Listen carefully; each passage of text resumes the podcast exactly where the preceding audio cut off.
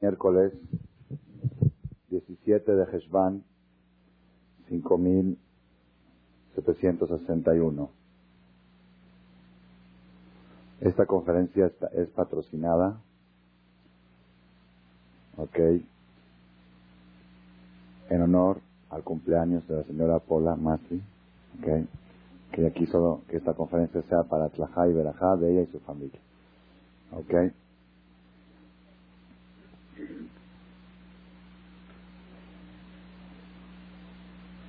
Cuando estaba por, por seleccionando el tema de la charla de hoy, empecé a buscar esta fecha en la Torah. ¿Qué pasó el día 17 de Heshvan? ¿Pasó algo? Que yo, no que yo sepa, ¿verdad? No. Pues yo tampoco sabía hasta hace dos semanas que escribí la perashá y la traducción y con la fonética, con los libritos de Shem Tov, y me percaté de que hay fechas que pasamos desapercibidas y no, no las relacionamos. ¿Ok? Un tema, es decir, vamos a ver cómo se va a relacionar el tema de la fecha con el tema principal de la charla de hoy. La Torah dice, la famosa historia del diluvio que hablamos la semana pasada sobre el arco iris, la Torah dice, bajó de Shasheni, Beshiva Asar Yom la en el mes segundo, el día 17 del mes, ese día fue el día que se abrieron todas las fuentes del abismo y se inició el diluvio. El diluvio se inició el día 17 de Heshvan. Así está escrito en Rashi, Beyud Zain de Heshvan. Entonces dije, ya que es la fecha que se inició el diluvio, pues tampoco no es agradable hablar de diluvio en un cumpleaños, ¿verdad o no? Entonces dije, ¿qué vamos a hacer? Dije, vamos a hablar de la Teba, del arca. Eso sí, ¿está por qué? Porque así como existe un diluvio, existió un diluvio mundial una vez en la historia y jamás va a volver a existir en el año 1656 de la creación, existen diluvios particulares, personales, sociales, políticos, electorales. Toda cosa que diluvio viene de, la palabra dilución, toda cosa que diluye, se llama diluvio. Si se diluye una familia, es diluvio. Si se diluye una sociedad, es diluvio. Si se diluye un sistema, es diluvio. Si se diluyen conceptos, se diluyen negocios, empresas, es diluvio. Es un diluvio particular. Y cuando existe una situación diluvial, ¿qué debe de hacer la persona? Pues una teba, una teba de Noah, para protegerse. Entonces, en vez de hablar del diluvio, vamos a hablar del arca de Noé. ¿Ok? ¿Cuál es el sistema del arca de Noé? ¿Cuál es la protección de la persona para evitar no diluirse dentro del diluvio? Porque en realidad el mundo se diluyó. No quedó nada. Todo fue, toda la materia fue disuelta. ¿Ok? La me dice que hasta la tierra, 30 centímetros, se diluyeron en el diluvio. Entonces, ¿cómo hacer para que el diluvio no afecte a diluir la vida de uno, la salud de uno, la parnasá, el sustento de uno, la sociedad, la política, todas las cosas? Entonces, ese tema vamos a, a tratar de desarrollarlo el día de hoy. En realidad, en realidad, nosotros cuando suceden cosas en el mundo, la persona necesita tomar mensaje, necesita aprender. Nada sucede por casualidad. Todo tiene su razón, todo tiene su, su finalidad, su objetivo. El Talmud dice, En Puranut la Olam el Israel. Todo lo que sucede en el mundo, todos los acontecimientos drásticos del mundo, son para Israel, para llamar la atención, para despertar algo ¿A quién? A despertarle ni a los gatos ni a los perros, a despertarle a quién? A aquel que sabe reflexionar, a aquel que busca en la vida mensaje de superación. Entonces Dios demanda, el pueblo de Israel es un pueblo que todo el tiempo tiene que estar, debe de estar aprendiendo de la historia, de la historia del pasado y la historia del presente. Y el pueblo de Israel debe aprender a iluminar la historia del presente a raíz de los sucesos del pasado de nuestros patriarcas. Entonces ahora cuando estamos estudiando la aspiración de nuestros patriarcas, Abraham, Isaac y Jacob, Tenemos que utilizar esos aprendizajes para iluminar los acontecimientos de la actualidad. Una vez un jajam en Israel, Mashgiach, supervisor espiritual, de un director espiritual de una yeshiva, vio en la mañana, cuando iba a rezar a la tefilá a las 7 de la mañana, vio a un muchacho de la yeshiva ojeando, ojeando un periódico. El periódico matutino, que estaba en el buzón, ahí lo reparten en el correo en el buzón. El chavo estaba, en vez de subir a rezar a la yeshiva, estaba checando las noticias del periódico. Entonces el jajam se le acercó y le dijo, a ver, cuéntame, ¿qué has visto en el periódico, en las noticias? Dice, no, yo puras noticias, otras cosas no veo. Bueno, ¿qué has visto? Dice, no, vi que hubo un terremoto en Japón y no sé qué, cuántos muertos y un puente y se cayó esto, con cosas impresionantes. Le dice, ¿te das cuenta cómo aprendemos de esto? Que la persona no, no se tiene que sentir seguro, nada hay seguro, Dios con, eh, rocar está la y mantiene el mundo firme y de repente hace una situación así para demostrar que es dominante. Empezó a dar musar 10 minutos de las noticias del periódico. dijo, ¿ya ves qué beneficio tiene ver las noticias? Le dijo él, ¿ya ves qué beneficio tiene ver las noticias? Que uno ve las noticias y puede aprender mensajes de fe, mensajes de sabiduría. pero mira qué curioso. Yo no vi las noticias y aprendí el mismo mensaje, porque tú la viste y me la contaste. ¿Ok? Entonces ya ves que para aprender los mensajes no necesariamente hay que ver periódicos. Aquel mensaje que te tiene que llegar, te va a llegar con ver o sin ver. Entonces el jajam le dio la vuelta al muchacho. Primero todo, le sacó el mensaje de noticia que vio y le dijo, y mira la diferencia entre tú y yo. Yo aprendí el mismo mensaje que tú, sin tener la necesidad de perder el tiempo leyendo el periódico. ¿Ok? Entonces, de todos modos, ¿cuál es la idea? La idea es que la persona no tiene que caminar en la vida de manera superficial. Así, eh, las cosas pasan. Tenemos que estudiar los acontecimientos. Estudiar. Hay mensaje, hay mensaje. Lo que está pasando en las últimas semanas, en los últimos 10 días, en el país más poderoso del mundo, es algo jamás soñado, ni, ni pronosticado, ni imaginado. La situación, que lo que está sucediendo ahora, es casi un caos político. Ahorita vamos a analizar unos puntos. ¿Ok? Y el futuro es totalmente incierto. Nada es seguro. Cada vez pone una fecha, al principio, al principio dijeron, dentro de tres días se va a saber quién es el presidente. Ahorita dicen que el sábado, pero el sábado no es nada seguro. Porque si el sábado llega a salir que gana uno, el otro va a decir, bueno, ahora vamos a checar en las otras, las que tú ganaste por diferencia pequeña, vamos a ver si ahí también no hubo mal, vamos a hacer conteo manual y otra vez van a prorrogarla. No se sabe, es una incertidumbre impresionante. ¿Qué? Entonces uno dice, bueno, problema de gringos, ¿ok? Yo aquí tengo mis broncas, no hace frío, no se vende la mercancía, hay mercancía de vuelta, los almacenes no pagan, eso es lo que me interesa. A mí los problemas de los gringos no. Pero tenemos que saber, Rabotay, no es problema de gringos. Es un suceso histórico que está sucediendo en el país más poderoso del mundo para dejar un mensaje. Un mensaje o varios mensajes. O varios mensajes. Cuando está escrito en, la, en el rezo que leemos todos los días, Aleno de Shabeach, nosotros pedimos a Dios que llegue ya el tiempo, al Ken queremos esperar a Dios que llegue ya el tiempo que se descubra la unicidad del Creador, el dominio, el poder del Creador. Gaelilim, Karot y Karetun, y todos los ídolos que se desmoronen, Letaken Olam Bemalchut para corregir al mundo con el reinado celestial. Que todas las idolatrías y todas las, todo eso que se desmorona. Nosotros cuando leemos esto decimos, bueno, se refiere a los hindú, a los budistas que tienen figuras, los ídolos, que pues no, como que no nos llama la atención. Sin embargo, tenemos que saber, Rabotai, no es así. No es así. Cuando hablamos de ídolos, cuando hablamos de idolatría, ¿qué quiere decir idolatría? Idolatría quiere decir toda cosa que la persona deposita su fe en eso, que la persona cree que teniendo eso es más fuerte y más poderoso, eso se considera idolatría. Mucha gente tiene dinero para comer y para vivir y para subsistir. Sin embargo, trabaja y trabaja para tener dinero respaldado, para tener un... ¿Por qué? Le preguntas, ¿por qué trabajas tan duro? ¿Por qué? Dinero es poder. Poder es idolatría. No hay poder. No es que la persona, lo que pasa es que si tengo dinero, cuando me puede, me puede pasar algo, me puedo proteger. Ah, entonces tú crees que teniendo dinero te consideras más fuerte, que no te quise y que te puede llegar a pasar algo, que teniendo el dinero te vas a proteger, pero si no, te va a pasar. Entonces ya no hay Dios, hay dinero. Eso es idolatría. Eso es idolatría. Es el ilim.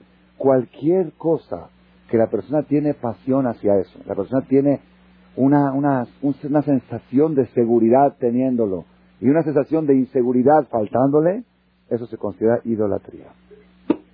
Lo único que, que tiene que generar seguridad en la persona es Dios. Y lo único que debe de generar inseguridad es la distancia de Dios. Es lo único. Todo lo demás, las peores cosas le pueden pasar a los más ricos y las mejores cosas le pueden pasar a los más pobres. No hay. Hay gente que su idolatría es carrera, carrera, carrera. ¿Cómo yo sé que es idolatría la carrera? ¿Por qué? Porque están dispuestos a sacrificar todos los valores, toda la integridad familiar, están dispuestos a sacrificar el futuro de su hijo judío o goy, ¿ok? Pero que tenga carrera. Yo muchas veces le digo a la gente, más vale hijo sin carrera que carrera sin hijo. Al final, ok. 18 títulos. Ya. Ya no tienen nietos. Ya son hijos de Goín. Entonces queda mejor. Arriesgaste la integridad de tu hijo. Entonces eso es idolatría. ¿Qué es idolatría? No. Pero mi hijo tiene que tener carrera a cualquier precio. Tiene que tener carrera. Porque si no, ¿de qué va a vivir? Ah, muy bien. La carrera le va a dar su parnasá. Con carrera, hijo millonario. Y sin carrera, hijo miserable. Eso se llama renegado. Eso se llama hereje. Eso se llama kafrut. Eso se llama que cambias a Dios por otro Dios que se llama carrera. Y así nosotros sin darnos cuenta nos convertimos, nos convertimos en idólatras. Abraham vino, Abraham vino, fue el primer monoteísta del mundo. El primer monoteísta del mundo, lo vimos la semana pasada y estamos leyendo ahora en la Torah la historia de Abraham vino. Él, como cuenta la leyenda de la Torah, Abraham vino nació en un país idólatra, en un pueblo idólatra, toda la sociedad, todos, sin excepción, su papá, su mamá, sus hermanos, el rey, la política, algo, todo creía, todos creían en figuras, en muñecos. Y Abraham vino a los tres años, se despertó y dijo, ahí, bueno, no quiero extender mucho la historia, es algo nuevo, novedoso para mí, que dice que cuando él nació, los los astrólogos le dijeron al rey Nimrod, Nimrod era un rey muy poderoso, uno de los pocos reyes que gobernaron todo el mundo, toda la humanidad. El rey Salomón es uno, Alejandro Magno otro y Nimrod. Este Nimrod le dijeron los astrólogos, hoy nació en casa de tu ministro Terah, nació un niño que va a destruir todo tu imperio y va a destruir todas tus idolatrías y toda tu ideología y toda tu filosofía y va a cambiar el mundo. Entonces él mandó a llamar a, a Tera y le dijo, toma 100 millones de dólares, dame a tu hijo que lo quiero matar. Se di cuenta que Terah le contestó, le dice, es como una persona que necesitaba un toro para arar la tierra, un toro para la tierra. Entonces fue con el señor que vende toros, le dijo, oye, te quiero comprar el toro. Dice, ¿cuánto quieres por él? Dice, dame tu campo a cambio del toro. Si te doy el campo, ¿para qué quiero el toro? Si yo quiero el toro para dar el campo. Si te doy el campo, ¿para qué lo quiero? Dice, si yo te me das 100 millones de dólares, ¿para qué son? Para heredárselo a mi hijo. Si te doy mi hijo y lo mato, entonces ¿para qué los quiero? Mejor me quedo con mi hijo sin los millones que con los millones. Así le dijo Tera. El rey le dijo, me lo tienes que dar. Quieras o no quieras. Pero déjame pensarlo tres días. Dijo, pero conste que si la decisión es negativa, te va a costar la vida a ti, a tu familia, y no va a quedar recuerdo, te va a borrar el apellido de tu familia. Ve y piénsalo, a ver si tienes lo que pensar. ¿Es o sí? ¿O sí? Como los hombres le dicen a las mujeres a veces. Piénsalo. ¿Qué piensas? ¿Qué alternativa le das? Él se llama piénsalo. Así le dijo Tera. Nimrod, piénsalo. ¿Me entregas a tu hijo o no? Entonces, ¿qué hizo este Terah? Justamente en la misma fecha que se alivió su esposa, se alivió la muchacha, la sirvienta. Antes acostumbraba que las eran como esclavas, vivían ahí y todo, se alivió la esclava. Entonces, ¿qué hizo? Agarró, dijo, ok, ah, lo pensé bien, acepto la propuesta, aquí está mi hijo, con mucho dolor, pero para demostrar mi fidelidad al rey, tal, hizo todo el rollo, dijo, aquí está mi hijo. Agarró este Nimrod, lo agarró así al bebé y lo aventó contra el piso y lo estranguló. Al momento, lo mató al momento, ya estaba tranquilo. Pero Terach tenía miedo de que se lleguen a enterar de la... Entonces, ¿qué hizo? Lo escondió a Abraham, recién nacido, en una cueva. Una cueva, y en esa cueva hay versiones de qué manera se mantuvo ahí. Independientemente de todo esto, después de unos años, hay quien dice tres años o diez años, en ese tiempo la mente se desarrollaba más rápido, de, suponiendo la versión a los tres años, tres años después de haber estado en la cueva, salió Abraham Avino. Y lo primero que se preguntó, ¿de quién es todo esto? ¿Qué es todo esto? ¿De quién es el mundo? La pregunta más sencilla que ningún niño se la pregunta por qué, porque nació con ella. Como se acostumbró a ella y se educó a ella y desde, chiquito le dijeron, muñeco, muñeco, muñeco, pues que hoy dijo muñeco. El hombre, como dijo una vez mi maestro, y se, equivocó Darwin que dijo que el hombre viene del mono. El hombre es mono. ¿Qué hace el mono? Copia, imita. Ok, todo el tiempo muñeco, ¿eh? muñeco, corbata, corbata, corbata, camisa, camisa, camisa, moda, moda, moda. El hombre es mono, es chango. Entonces, pero Abraham vino tenía la ventaja de ser auténtico y original, de no ser mono. ¿Por qué? Porque él salió de la cueva con raciocinio y la primera pregunta que se preguntó dijo, oye, si tú entras a un palacio, a un palacio, ¿ok? O ves un barco, un crucero, lo primero, oye, ¿quién diseñó este crucero? Pues no, parece que una, la gran explosión hizo así, paz, se hicieron ventanas, hicieron paz, dime, por ya déjate de vacilar. Y dime la verdad, ¿quién lo hizo? No, no, así solito, parece que con las aguas, el choque de las olas, con las rocas, armaron este crucero con elevadores y con sistema eléctrico computarizado. Es que ya déjate de pudrir y habla normal, ¿ok? Habla. Eso es, eso es.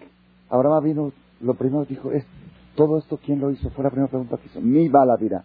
Empezó a investigar, dijo, quizá el sol, quizá la luna, investigó hasta que llegó a la conclusión que existe un solo Dios, semejad el monoteísmo.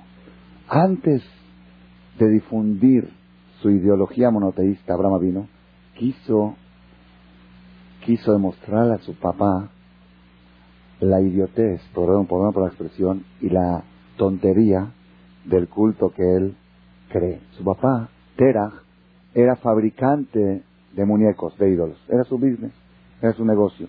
Y le iba muy bien. Entonces un día dijo, tengo que enseñarle a este chavo a trabajar. Abraham vino, lo puso en la tienda y le dijo, ¿puedo trabajar?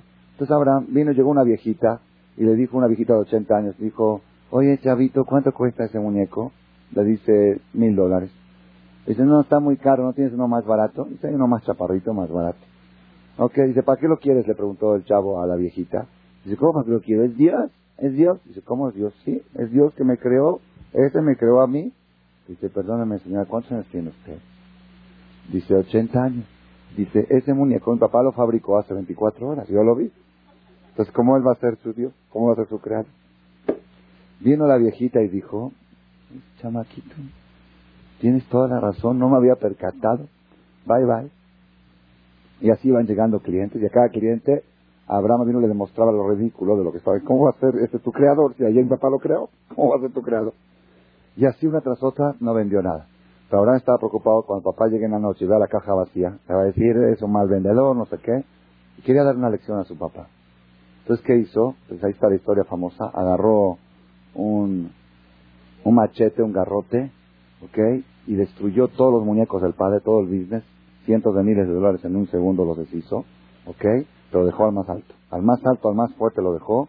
Trajo una olla de comida, le puso, la olla de comida, le puso el garrote en la mano. Cuando llegó el papá en la noche a ver la caja, a ver cuánto vendiste. Hijo, ¿vendiste? ¿Qué vendí? Mira, ¿qué te pasó? ¿Me destruiste mi negocio? Dice, papá, por favor, ¿cómo crees? Yo, Barmina, ¿cómo crees? Entonces, ¿qué pasó? Dice, te voy a decir la verdad. Yo les ofrecí comida, les traje un corbán, un sacrificio, una ofrenda. ¿Ok? Porque yo sé que a los dioses se les trae ofrenda. Les traje una olla de comida. Y se empezaron a pelear. Este dice, no, yo soy Dios. Y otro dice, yo soy Dios. Cada uno decía, yo soy. ¿Ok? Vino el más grande, agarró el garrote, deshizo a todos y se quedó con la comida. Ahí está la olla, ahí está el garrote. Y dice, déjate de hablar tonterías y estos ni se mueven, y ni hablan, y ni ven, y ni tienen fuerza desde hacer así. ¿Cómo vas a hacer? Dice, papá, que escuchen tus oídos lo que tu boca dice. Si no tienes ni fuerza de levantar la mano. Y no, no, ni siquiera ven, ni siquiera hablan, ni siquiera. ¿Esto va a ser Dios? Tienes razón. Se tuvo que escapar. El papá se tuvo que escapar con toda la familia porque eran los locos, eran los raros, los raros. Tenía razón, era el raro, ¿ok? Y así después Abraham vino se fue a Kenan y empezó a difundir sus ideas monoteístas. A donde iba Abraham vino, están todos equivocados, todos no tienen... Yo, esta es la idea, hay un solo Dios, Hashem Echad. Pero una vez escuché una, un conferencista que dijo, Abraham vino antes de difundir sus ideas monoteístas, destruyó los ídolos, desmoronó, diluyó en lo que les demostró a la gente, yo no sé, yo no sé quién es Dios, pero esto seguro no puede ser. Eso es lo que dijo, esto seguro no puede ser. No, es, es como una vez dijo mi maestro, dice, hay gente que pregunta quién hizo el mundo. ¿Quién hizo el mundo? ¿Ok? Mi maestro dice, yo le doy una respuesta, tú seguro no. ¿Estás de acuerdo? Entonces ya, van los caminos.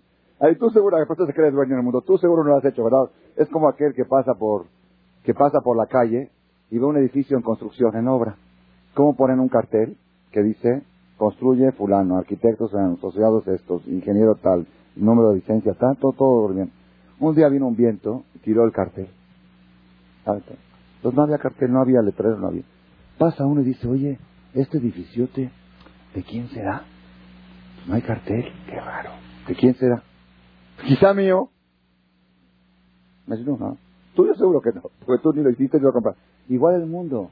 Cuando tú preguntas de quién es el mundo, Abraham vino antes de difundir las ideas monoteístas, quiso desmoronar las ideas ateístas, las ideas politeístas que creían en todo tipo de, muñecos.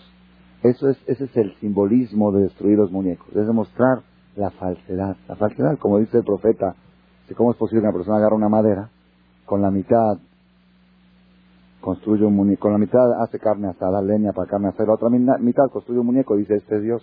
Oye, ¿no, te das cuenta? La mitad lo usaste para comer carne asada y la otra mitad se hizo Dios. ¿Cómo es posible? Que eso se llama destruir, desmoronar las ideologías. ¿Por qué digo todo esto, Rabotay? Hoy en día, ¿cuál es la idolatría de hoy en día? ¿Cuál es la idolatría? En Estados Unidos hay seis idolatrías. Seis. Una, pues, money, money, money, ¿ok? Time money, dinero.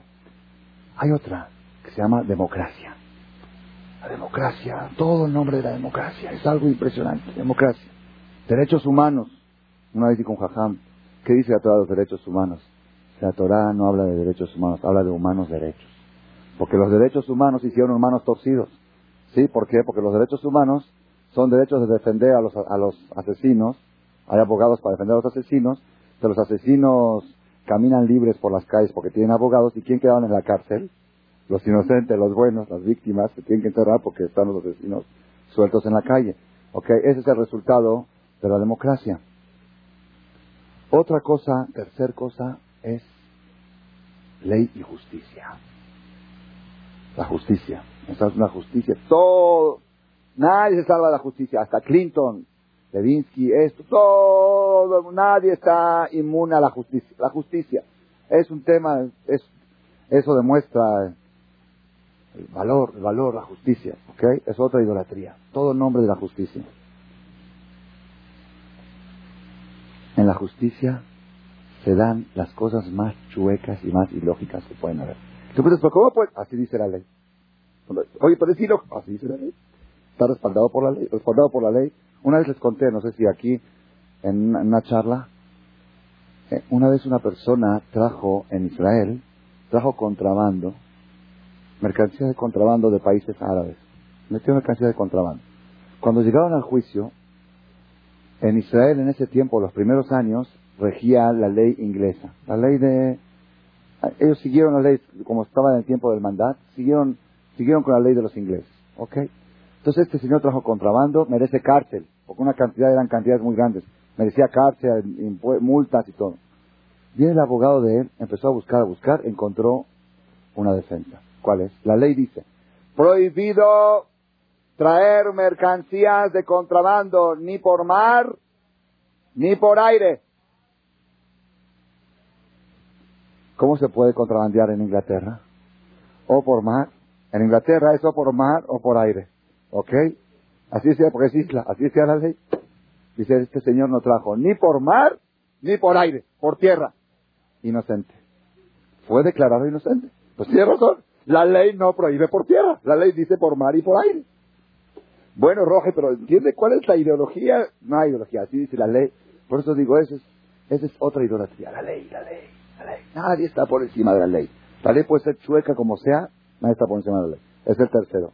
El cuarto es, el cuarto ídolo en Estados Unidos es la política. La política es, es partido demócrata, republicanos. Es, la política ahí es algo, es algo más adorable. ¿Ok? El 5, cuando un papá quiere educar a su hijo, ¿a qué lo educa ahí? Al Senado, al Congreso, a, la política. Es, la política es una, ideología.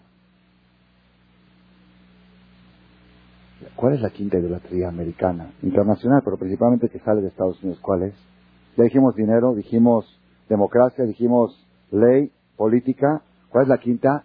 Tecnología. Uh, high tech high-tech es lo más, hoy en día es algo, algo, es impresionante lo que está sucediendo en el ámbito de la tecnología. Es, es dará, casi, casi dará, la tecnología. Todo lo que es, los papás hoy en día en Israel, en Israel que tienen las ideas americanas, ellos promueven a sus hijos que dejen todo, nada más high-tech, tecnología. Unos chavos de 19 años, israelíes, descubrieron, inventaron un programa que puede servir para muchas cosas 19 años. Viajaron a Estados Unidos a promoverlo. Encontraron una compañía importante. La compañía le dijo, ¿cuánto quieres por los derechos? 180 millones de dólares. Le hicieron el cheque, dame los derechos. Se volvieron a Israel chavos de 19 años. De un día para el otro, de chavitos que del ejército, 180 millones de dólares. Entonces, todos y así diario está pasando en Israel. Todos los papás cuando escuchan esto, high-tech, high-tech, tecnología. Es algo, la tecnología no falla, es infalible, es algo, algo impresionante, impresionante. Ustedes no saben, yo he visto artículos, el caos, al caos que nos estamos sometiendo, sujetándonos a la tecnología. Ayer me llegó un email, cuidado, un virus que Microsoft y MECAF dijeron que no tiene cura, no tiene, es el cáncer del, del es el SIDA de las computadoras y lo están distribuyendo y destruye el disco duro y se mete en el bot y toda una explicación y cuidado y por favor mándale a todos tus amigos porque ya ha alcanzado a paralizar. Estuve leyendo yo un artículo de cómo va a ser la próxima guerra mundial. Ya no va a ser con bombas. Saddam Hussein está programando con 30 tecnólogos de lo más alto, pagándoles millones y millones de dólares, a buscar cómo penetrar en los sistemas secretos de Estados Unidos, paralizar toda la línea ferroviaria, apagar las luces de todo Estados Unidos, hacer, un caos, un caos. Si te logras meter ahí violar los códigos secretos, que ya hay algunos que los han logrado, han, han escuchado seguro, un chavo israelí de 18 años se metió a la Casa Blanca, lo llevaron, se hizo muy famoso en esa época, 16 años, ¿ok? Entonces todo esto, pero es Abodazara, Abodazara, el poder que tiene la tecnología es Abodazara. Y la última, la última Abodazara, la última de todas, es CNN.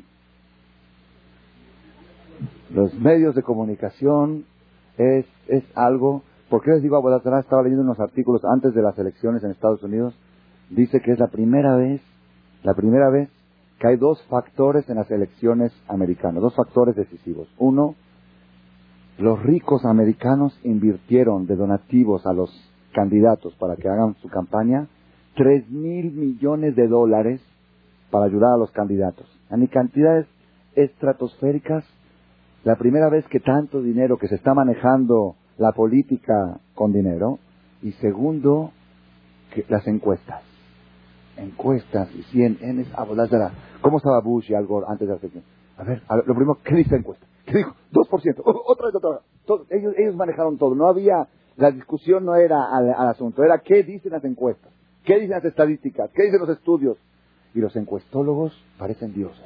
Dioses para los políticos les tienen ir a chamaim a los encuestólogos. Le tienen pavor. Y a los periodistas también decirlos, ellos saben que si quieren triunfar en la política, en la carrera, se tienen que llevar bien con los periodistas y con los encuestólogos. Porque de ahí depende el éxito de cualquier político es la última dará nueva de la, era moderna, ¿okay? los medios de comunicación. ¿okay? ¿Qué, está, ¿Qué ha pasado en estos últimos ocho días? Los siete ídolos se desmoronaron. Los seis, que los seis, ¿ok? El dinero, tres mil millones de dólares invertidos. Bueno, por lo menos que tengamos un presidente. Mafi presidente. ¿Y cuándo va a haber? Majada Ares, nadie sabe. Bueno, ¿y toda la lana? Pues no sé. Aquí quizá van a volver a hacer elección. Nadie sabe. Bueno, ¿y el billete? No hay billete, no hay, no El billete no sirvió para nada. Se destruyó un ídolo. El segundo ídolo, la democracia. La democracia. Se hizo, miren, para que vean ustedes hasta dónde, cuántos cheques, cuánta falsedad. ¿Cómo empezó la cosa? Empezó así. Anunciaron que ganó Bush. ¿Ok? Ganó Bush. Le habla al Gore para felicitarlo. Ah, qué fácil, avión que gentleman, caballero, le habla a felicitar a su copeto, le felicito por haber ganado. Después de una hora se enteran que, espérate, no es seguro, parece que hay una duda ahí en Florida. Le habla otra vez para retirar su felicitación. Ay, ¿para qué te No, retiró su felicitación. Yo no entiendo, no entiendo qué quise retirar. Todavía no entiendo qué quise retirar la felicitación. Solamente en los conceptos. Si tú le hablas a uno para felicitarlo porque nació un bebé, te dice, no, todavía no nació. Le dice, bueno, te hablo para retirarlo. Ya, cuando nazca, le retira. Retiro la felicitación. ¿Ok? Viene Bush, viene Al Gore y dice, acude a los medios judiciales, hacia la justicia, a la corte, para denunciar que hubo anomalías en las elecciones y que por lo tanto no es válido el resultado a favor de Bush. Viene Bush y se enoja y arma un escándalo. Dice, ¿desde cuándo el Poder Judicial decide quién va a ser presidente? Eso ya no es democracia. La democracia que dice, ¿quién decide el presidente del pueblo? Si tú vas a decir que los jueces van a decidir quién va a ser presidente, ya es, ya es dictadura, ya no es democracia. Eso no es democracia. El Poder Judicial no puede decidir el Poder Legislativo. El Poder Legislativo lo decide el pueblo. Y si en las elecciones salió este presidente, ¿Cómo puedes involucrar a la justicia y a la corte? La corte está para juzgar a asesinos, a robos, a eso, pero no para juzgar, no para decidir quién va a ser el presidente del país. Eso es, eso es democracia, es antidemocrático. Hicimos una campaña antidemocrática y todo el mundo lo apoyó. Tiene razón. Si vas a empezar a atentar, contra, estás atentando contra las bases, contra los cimientos de la democracia, están algo. Bueno, está bien. Al Gore insistió y como tiene palancas en Florida porque ahí dominan los, los este, demócratas, entonces dijeron, ok, que van a checar manualmente, van a checar uno de las, una de las urnas. Checaron manualmente y encontraron que la máquina, tecnología, falló, no detectó unos agujeritos, unos hoyitos. Como la máquina lo detectó, en esa urna Santos vino algo y dijo, si en esta urna hubo esta falla, puede haber también en otras urnas. Pues hay que seguir contando manual. Ahora, ¿qué pasó? Se volvió al revés. Bush acude a la corte. Bush acude a la justicia y dice, por favor, quiero que la corte dictamine que está prohibido hacer el conteo manual. Y ahora viene el algoritmo y ¿cómo mezclas a la corte en asuntos de política? Porque, ¿por qué pasó ahora? Una vez de que se descubrió en una urna de que están falladas unas, unas, este, unos estos, entonces la gente ya entiende por lógica que hay que volver a contar todo, porque si ya viste que falló la máquina, pudo haber fallado, se entiende por lógica. Ahora que la gente entiende por lógica, viene la, interviene la ley, la ley en contra de la lógica. Ya dijimos que ley y lógica no van juntos, ¿ok?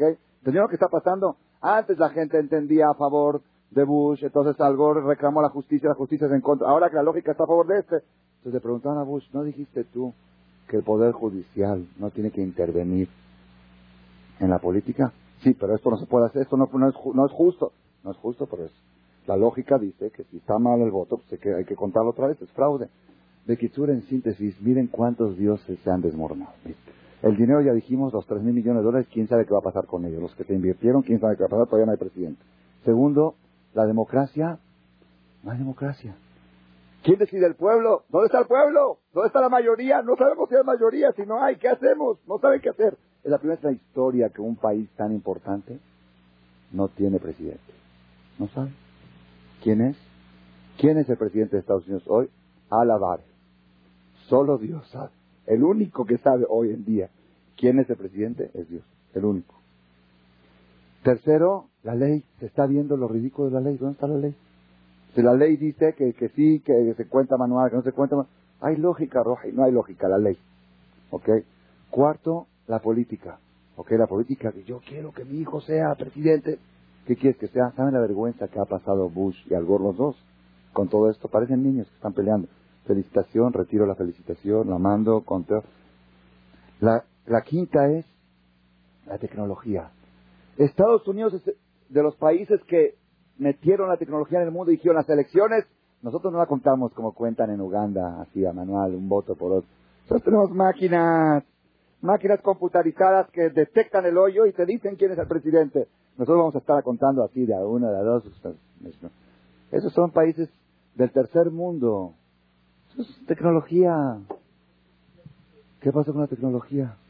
De repente descubrieron, la máquina no detectó el hoyo, no detectó el agujerito. ¿Y qué están haciendo ahorita? Como los de Uganda. Uno, dos, tres. ¿Saben, qué vergüenza es eso para la tecnología americana? Que tengan que estar ahí. ¿Y, quién está contando? ¿Ustedes creen que están contando giros? Del Senado están yendo a contar. ¿Por qué? Porque de eso depende, están yendo ahí todos. Están contando uno, dos. A ver, espérate, no conté bien. A ver otra vez. Uno, dos, como los billetes, ¿no? ¿Dónde pasa? Están contando miles y cientos de miles de votos. ¿Saben qué difícil que es? Una, dos, tres. No, no. Se te pasó una, ¿eh? No es cierto. Ese era del otro lado, ¿eh? ¿Saben qué es eso? Es una cosa impresionante. ¿Ok? Y lo último, los medios de comunicación y la CNN. La CNN pasó una vergüenza. Una vergüenza la noche de los resultados, porque a las 5 de la tarde dijo, Bush, ya, Al Gore habló a felicitar. Ya CNN dice es Alajale Moshe Misina Moshe Rabenu. CNN dijo, ya CNN no falla. No falla, puede fallar todo menos CNN. Después una dice, perdón, perdón, perdón, no es seguro, perdón. Parece que algo, al revés. Después no, no, parece que sí, de veras, parece que sí era algo. Después de unas cuatro o cinco veces que se contradicieron y las... ¿Saben qué, dijeron las siete compañías más importantes de encuestas de Estados Unidos? Y las CNN dijeron, preferimos no decir nada. Pues ya, ya pasaron vergüenza. Dijeron así por mentira. Dijeron así por mentira. Se contradicieron tantas veces, se desmoronó el poder de la CNN, el poder de las encuestologías. Gaelilim, Karot y Karetun, todos los ídolos, todo el poder, todo el orgullo americano que está o en el dinero, o en la política, o en la democracia, o en la justicia, o en la ley, o en sus líderes, o en sus presidentes. Parecen niños chiquitos peleándose ahí. La tecnología contando papelitos a mano, ¿ok? Y hay una cosa más que me impresionó, me impresionó. Nosotros, miren, es, es lo más increíble, increíble, lo más musar, musar. Nosotros que estamos en el camino de la Torah y hacemos mitzvot, hay gente que respeta mitzvot, hay gente que son más meticulosos en las mitzvot, más se fijan más. Por ejemplo, llega un etrog para su cot, agarran etrog y lo miran al sol a ver si tiene un puntito negro. Una vez pasó una persona y dice, ya, jajam, ya Dios te lo acepta, tu buena voluntad, ya lo pagaste, te costó 80 dólares, jala, un puntito más, un puntito menos. ¿Qué, qué, qué, afecta? Está bien. Si se puede, se puede, pero si no, no, un puntito. Yo me acuerdo una vez, cuando estaba en Israel, fui a comprar Hadasim. ¿Saben qué son los Hadasim? Las, las tres estas ramas. Y tienen que tener las tres hojas que salen Meshulas, que salen de la misma línea. Tres hojas que salen. Hay, el es el mirto. Hay mirto que son dos y uno, hay mirto que son tres. Entonces yo fui a un lugar y un señor no religioso estaba vendiendo, business, business, no hay ni religioso, no religioso. En Israel se vende mucho de esto. Entonces le dije, ¿tienes Hadasim? Me dice, le dije, ¿son Meshulashim? Son de tres. Dice, sí. Lo agarró le dijo, oye, ¿dónde está Meshulas? Mira, aquí hay dos y aquí hay uno. Es un poquito de diferencia, que por un cachito así, por un cachito. Le dije, bueno, ese cachito es la diferencia entre tú y yo. Yo por ese cachito es, la hermana dice, no hay diferencia entre el Ganeden y el Gainam, sino un pelito. Ese pelito es la diferencia. No, pero tú eres exagerado, eres fanático. Bueno, el señor se enojó, se enojó. Ya después al final, para quitarle el enojo, le compré. ¿Cuántos son? 50 shekels. Saco un billete de 50 shekels. A propósito, le rompí un pedacito en la punta. Porque un pedacito chiquito en la punta. Saco el billete. Me dice, él le jamás su dice, ¿no tienes otro? Le digo, no. Me dice, mátalo, le mátame, Vini, ¿qué me traes a mí el papel? Le digo, aquí está el billete rojo en la puntita. A mí me traes un billete sano. Yo no quiero billete, porque luego el banco no me lo recibe. Y acá el banco a trabajar y dice, los bancos son muy especiales. Con un cachito así, dije, ese cachito así también afecta a mi edad. Así como a ti te afecta en el billete, afecta a mí. Nosotros somos muy exigentes y hay veces que hay gente que nos ve y se molesta. Dice, ¿por qué? Los ajamín son tanto así, mirando al sol mirando a eso. Ya, Hay gente que revisa la lechuga al sol. Así debe de ser, para checar si tiene gusanos o no. Un día mi esposa en Cuernavaca estábamos, le dije, compra lechuga para Shabbat, la lavó con jabón, todo, la revisó bien, bien. Dijo, ahora le voy a dar yo la última revisión. La puse al sol, se transparenta todo al sol. Le enseñé un gusanito blanco del color del tallo de la lechuga bailando, vivo, bailando ahí en la en el, tallito. Se lo enseñé, no lo podía creer. Dice, no puede ser, aquí está, está gusanito moviéndose. Entonces, pero cuando lo vemos, ya no exageres. Y aparte, Dios no te dice nada. Dios, Dios que quiere, ya no, no pasa nada. Es, su java, el sol, no el sol. Ya, ya, vive una vida normal. No exageres. No seas meticuloso. No seas exagerado, no seas fanático. Ay, estaba viendo en internet algo impresionante. Dice, cuando estaban checando los papeles en las urnas ahí en Florida, los sacaban al sol para ver el hoyito si está por acá o está al sol. Dice que al sol discutían los demócratas y republicanos están ahí supervisando el conteo. este es nuestro. No, este, a ver, vamos a ver. Lo ponían así al sol, decían a ver cómo se ve. Dice, a ver, es el ridículo más grande que puede haber para un país como Estados Unidos. Con toda tecnología avanzada que tengan que ver un papel de los votos al sol. A ver a quién. Todo esto, Rabotay, todo esto son mensajes de destruir los ídolos. Todos los ídolos que ellos querían se destruyeron y estás viendo que cuando hay algo que a ti te interesa, pues lo, lo ves al sol. Y discutes con el otro, ya, ya, dejárselo al demócrata, déjaselo. No hay. ¿Y cuál es el último musar? La última enseñanza, todo esto, todas estas mentalidades tenemos, yo creo para mí, es una forma de ver la vida, de ver el mundo de la manera correcta y no de manera casual, no de manera superficial. Dios está demostrando, a ver, ¿dónde está la fuerza? ¿Dónde está el poder? ¿Quién lo tiene? CNN no, encuestas no, política no, ley no, políticos tampoco, ¿quién? Dinero tampoco. ¿Dónde está? ¿Dónde está?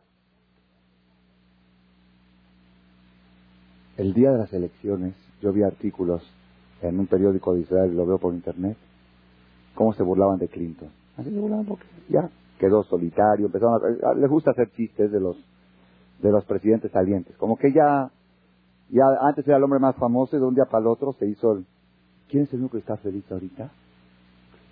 Dice, mientras no se sepa quién es, pues sigo siendo yo. Pues así es la cosa, ¿no? Así es la ley o no.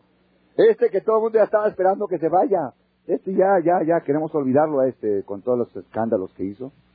Señores, mientras no hay nadie. ¿Y quién Mientras no hay nadie, ¿quién sigue? Pues yo creo, ¿no? El que está antes, o quién sigue manejando el país, o nadie.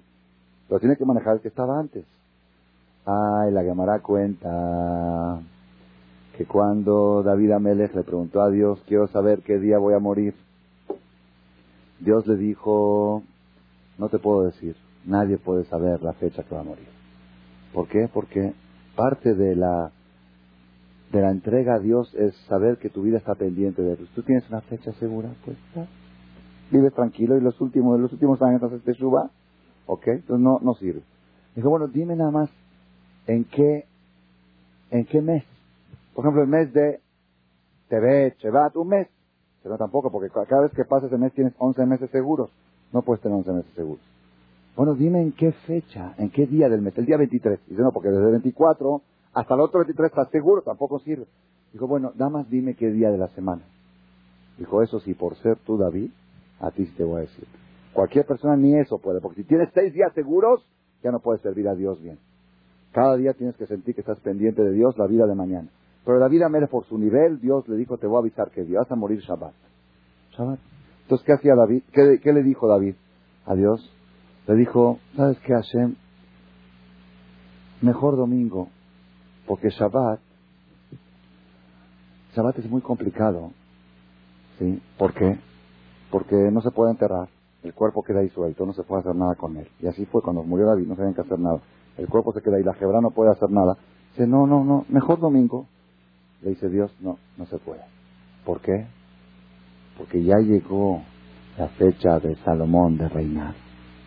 Y ni un rey puede tocar un día del reinado del otro. En Adam Noguea, en Malhut Noguea de Jaberetá, no le puedes quitar un día del reinado de tu hijo Salomón.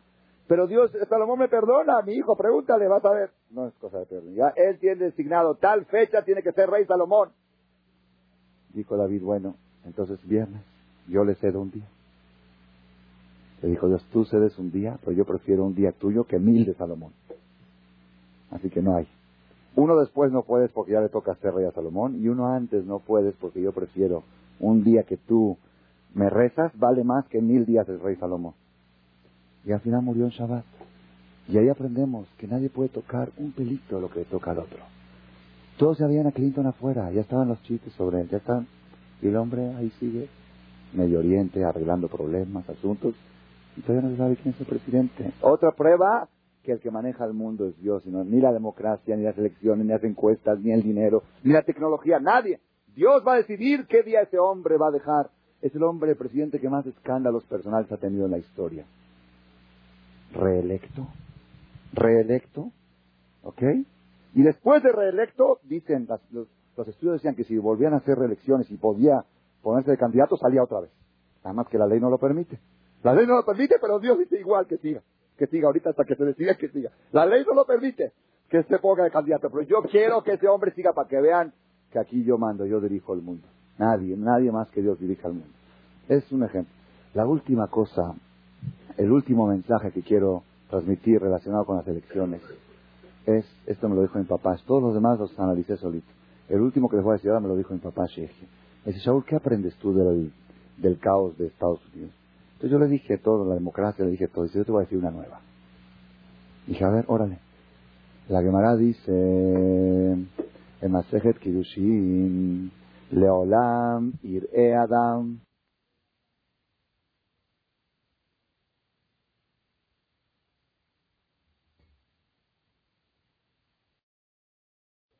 siga. La ley no lo permite que se ponga de candidato, pero yo quiero que ese hombre siga para que vean aquí yo mando, yo dirijo el mundo. Nadie, nadie más que Dios dirija el mundo. Es un ejemplo. La última cosa, el último mensaje que quiero transmitir relacionado con las elecciones es, esto me lo dijo mi papá, todos los demás los analicé solito. El último que les voy a decir ahora me lo dijo mi papá Sheikh. Dice, Shaul, ¿qué aprendes tú del, del caos de Estados Unidos? Entonces yo le dije todo, la democracia, le dije todo. Dice, yo te voy a decir una nueva. Dije, a ver, órale. La Gemara dice en Masejet Kiddushin, Leolam ir'e Adam keilu chetzio hayav zakai. La persona es juzgada ante Dios según la mayoría de sus hechos. Si la mayoría de sus hechos son buenos, es tzadik. Si la mayoría de sus hechos son malos, es rasha. Y si están parejos, es benoni, es mediocre. Si es tzadik, lo juzgan como tzadik, para bien. Si es rasha, lo juzgan como rasha. Y si es benoni, hay cierta tolerancia. Dice la Gemara que la persona siempre tiene que imaginarse como si fuera que está exactamente en el medio. Tiene 50 misbot y 50 averot. Y ahora se le antoja comer taref. Que diga, híjole, voy a comer taref me voy a hacer rasar. No, no, mejor no. Me voy a poner tefilín, hago static. ¿Ok? Pero hay gente que, dice, la persona que dice, cuando va a comer taref, dice, ya que le hace una mancha más al tigre. Ya tengo, ya tengo, ya estoy todo, ya, de todos modos tengo, son mil contra, ya una más no pasa nada. Dice, no, no, no, no, no es así. Tienes que imaginarte siempre que estás en el, si la trascendencia de una mitzvah, una, no ser mayorista en mitzvot, sino ver cada mitzvah por separado, decir, esta mitzvah puede ser decisiva, esta me puede salvar, y este pecado me puede hundir. Entonces ya cuando uno lo ve así, lo toma como responsabilidad. Pues hay gente que dice, bueno, yo, ¿qué máximo que me puedo? ¿Cómo tal? Máximo voy a hundir, pues ya me hundo, ya que me hundo, no pasa nada, ni modo, me hundí. Dice hermano, Lolam y Adam, que la persona se imagine que toda la ciudad, toda la ciudad, todo México, la República Mexicana, tiene 50% de mitzvot y 50% de averot. Quiere mandar un temblor en el cielo, pero dice no, porque están en el medio. Tú haces un taref, o haces una shonará, o una mentira, o un robo, un este, hiciste a todo, todo México mayoría rasha, porque si son 500 millones de mitzvot hay en México y 500 millones de pecados, ahora tú hiciste un pecado más, 500 millones, desnivela la balanza, México, pecador, temblor, lo halen.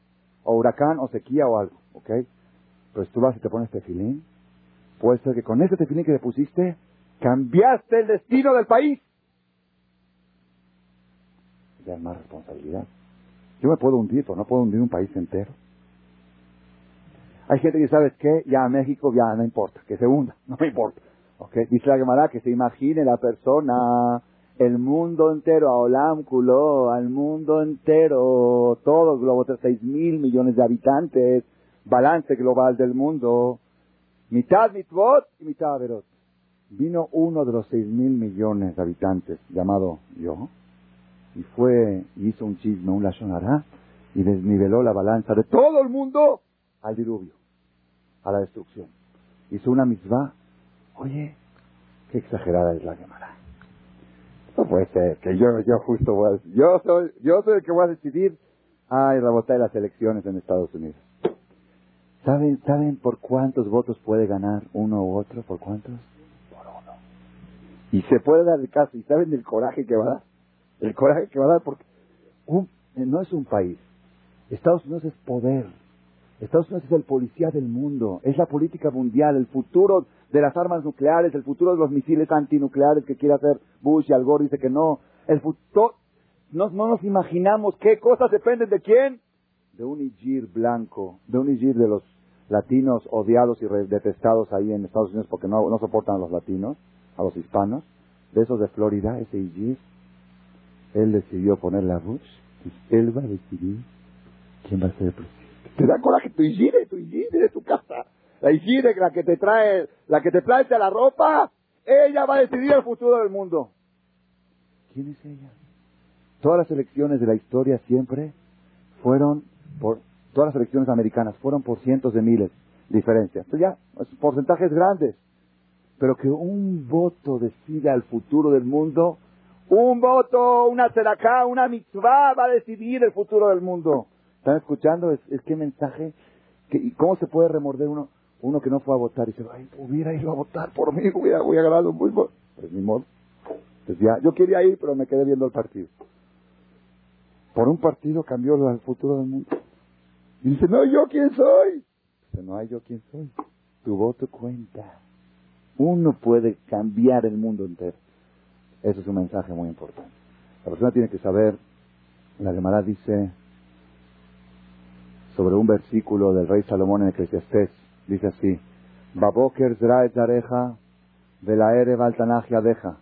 En la mañana siembra tu semilla y en la tarde no dejes de sembrar.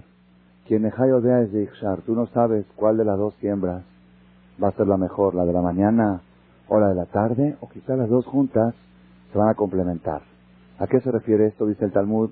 Olid Banim el que trajo hijos en su juventud, que traiga hijos en su vejez. Hay gente que dice, ya estoy grande.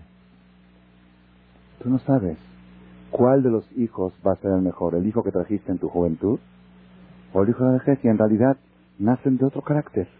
Del, mismo papá, la misma mamá, hijos que nacieron los primeros y los últimos, son diferentes porque es otro temperamento. Tú no sabes cuál de los dos va a ser mejor. O quizá los dos van a complementar, lo que a uno le falta, el otro lo complementa y van a ser una pareja ideal. Entonces no dejes de procrear, dice el Talmud. Un rabino que enseñó Torah a alumnos en su juventud, que enseñe Torah a alumnos en su vejez, porque no sabe si los alumnos de la juventud van a trascender o de la vejez o se van a complementar unos a los otros. Eso lo dice el Talmud. Pero hay una cosa que dice el Talmud que poca gente lo sabe. El mismo Talmud sobre este versículo. ¿Qué quiere decir la mañana siembra tu semilla y en la tarde vuelve a sembrar? Dice el Talmud, el Midrash, hace dos mil años. ¿A qué se refirió el rey Salomón cuando dijo, en la mañana siembra y en la tarde no dejes de sembrar? El que hizo te da acá en la mañana, que haga te da acá en la tarde. Porque no sabes cuál de las dos Dios te la va a contar, cuál de las dos te va a salvar, si la de la mañana o la de la tarde, o las dos juntas van a ser la fuerza para tu protección y tu salvación. Nunca digas ya hice mucho. Nunca digas ya es demasiado. Tú no sabes quizá el punto este adicional que vas a hacer, ese es el que va a desnivelar la balanza a tu favor. Esa es la elección, ese es, ese es el, demócrata o republicano, ese va a decidir quién va a ser el futuro de toda tu vida. La persona no sabe, no sabe. Un amigo mío, me acuerdo, en la en Israel, tenía carro, es algo raro en un Bajur yeshiva en Israel que tengan carro, tenía carro y viajó de Tel Aviv a Jerusalén y en la mitad de la carretera quiso esquivar un carro y hizo para un lado, luego se le fue el volante, lo hizo para otro lado y dio varias vueltas y volcó. Volcó en la mitad de la carretera. Él y su hermano iban en el carro. Se bajó del carro, gateando, dio vuelta al coche, sin parabrisas se, brincó todo de y siguió viajando rumbo a Jerusalén, con el mismo coche. Cuando llegó a, a, a, Jerusalén, invitó a todos los amigos en su, en su cuarto, en el internado de la Yeshiva, a un agradecimiento a Dios. Trajo galletas, trajo esto, se de allá por, por el milagro. Empezó a contar todos los milagros que sucedieron. Si tenía un coche atrás, Barminá se lo llevaba por delante. Si esto, empezó a contar, se podía ir a un precipicio, empezó a contar todas las cosas, los milagros que Dios les hizo. Dice que en ese preciso instante en que ellos estaban volcando en la carretera, su mamá en Jerusalén, de repente, no sé, le vinieron ganas de darse de acá. Así se sintió, dijo, quiero ponerse de acá. No, no por nada, sí, sí, por ponerse de acá. Hicieron la cuenta exacta con el reloj, era el mismo instante que estaban volcando. La persona no sabe, no sabe. El Zohar Kadosh dice, el Zohar Kadosh dice que cuando una persona, Barminan, le está por llegar alguna desgracia, alguna cosa mala a Barminan, si Dios quiere, si Dios lo quiere a esta persona, ¿qué hace? Le manda un regalo. ¿Cuál es el regalo? Un pobre, un pobre que toque la puerta. Si recibió el regalo de Dios, se da cata mi madre. Pasó la situación, pasó el peligro. Si él dice, ahora no tengo tiempo, estoy muy ocupado. Ya estoy cansado, ya di mucho. no, no quieres el regalo de Dios, no quieres. Yo conté una vez, no sé si en, esto, en este grupo, una persona aquí que viene aquí me contó que un, él recibe jajamín, que de acá, vienen a buscar Israel de todas partes del mundo, y él siempre les da uno cien, uno, cada uno lo que puede. Un día, un miércoles, llegó a trabajar.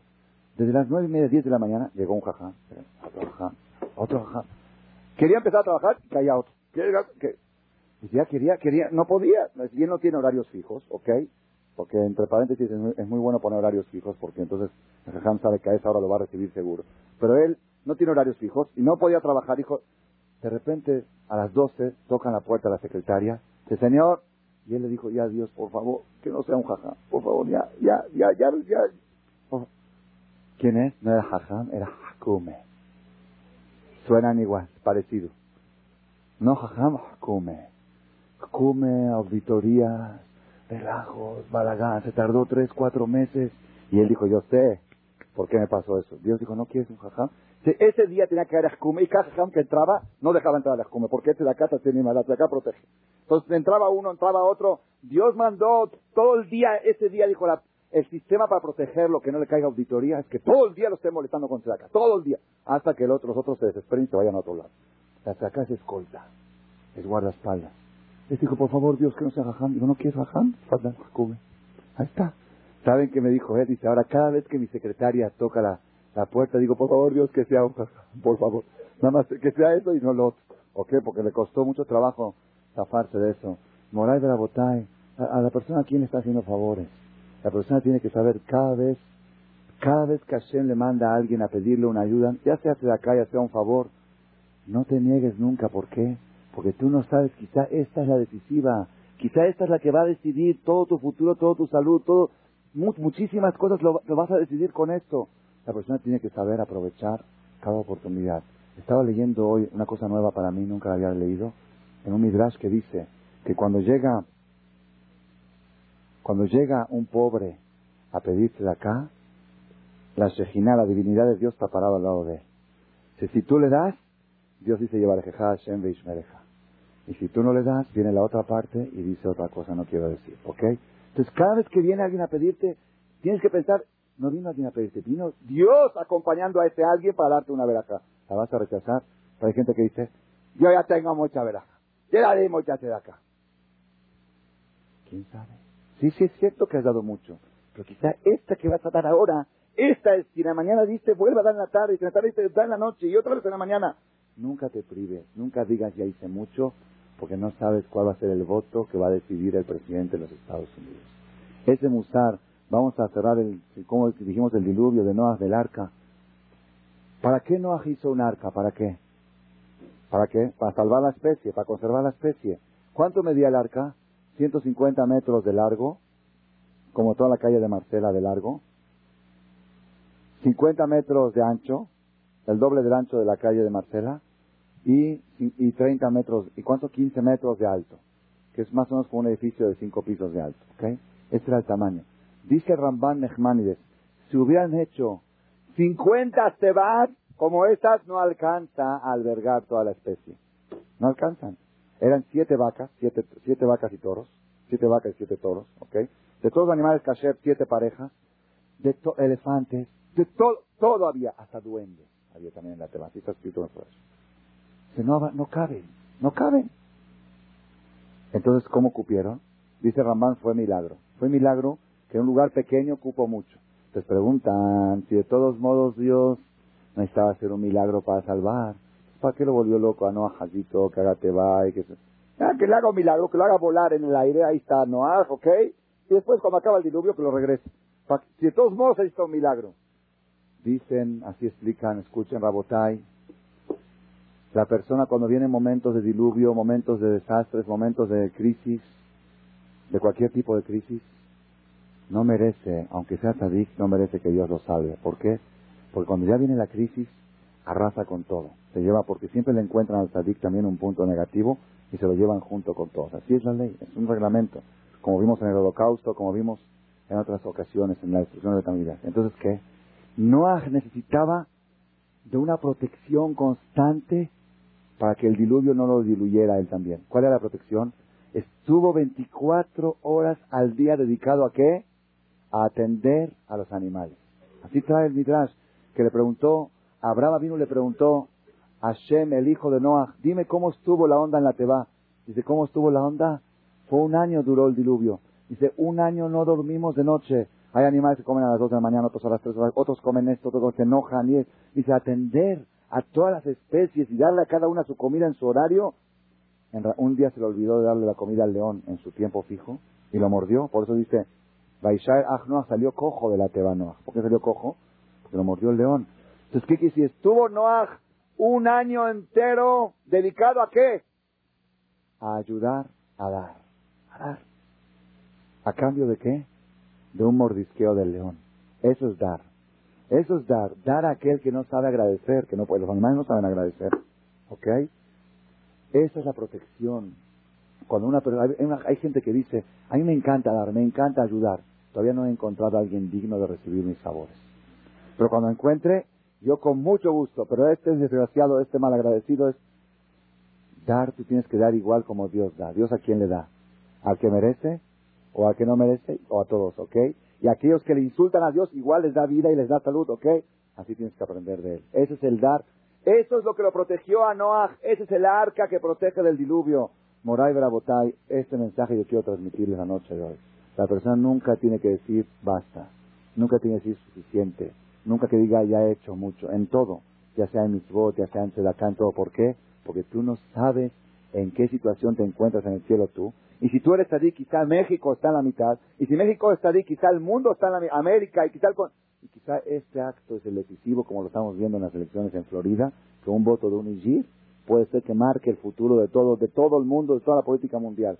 Esa es una de las enseñanzas más importantes que me dijo mi papá Sheikhie y que se las transmito a ustedes. Ojalá que aprendamos a valorar nuestras acciones y a darles el valor correcto de cada cosa y cosa que hacemos. Amén. Gracias por su atención a este Shiur del Rav Malek. Les recordamos que pueden visitar la nueva página de shemtov.org en el internet www.shemtov.org. Actualmente la página cuenta con varias secciones noticias sobre las actividades de Shem Tov a nivel mundial, escuchar o bajar las últimas conferencias del Rav Malek, escuchar o bajar la alhaja del día, imprimir o estudiar desde su computadora la perashá de la semana, estudio diario de Gemara, Daf Yomi en español, sincronizar su iPod con podcast, un manual para crear su propio CD de las conferencias que existen en la red, adquirir libros con entregas internacionales con la metodología del Rav Malek de español, fonética y hebreo simultáneamente, así como ubicar las ciudades en donde se reparten CDs a nivel mundial. Es que la misbot y muchas gracias.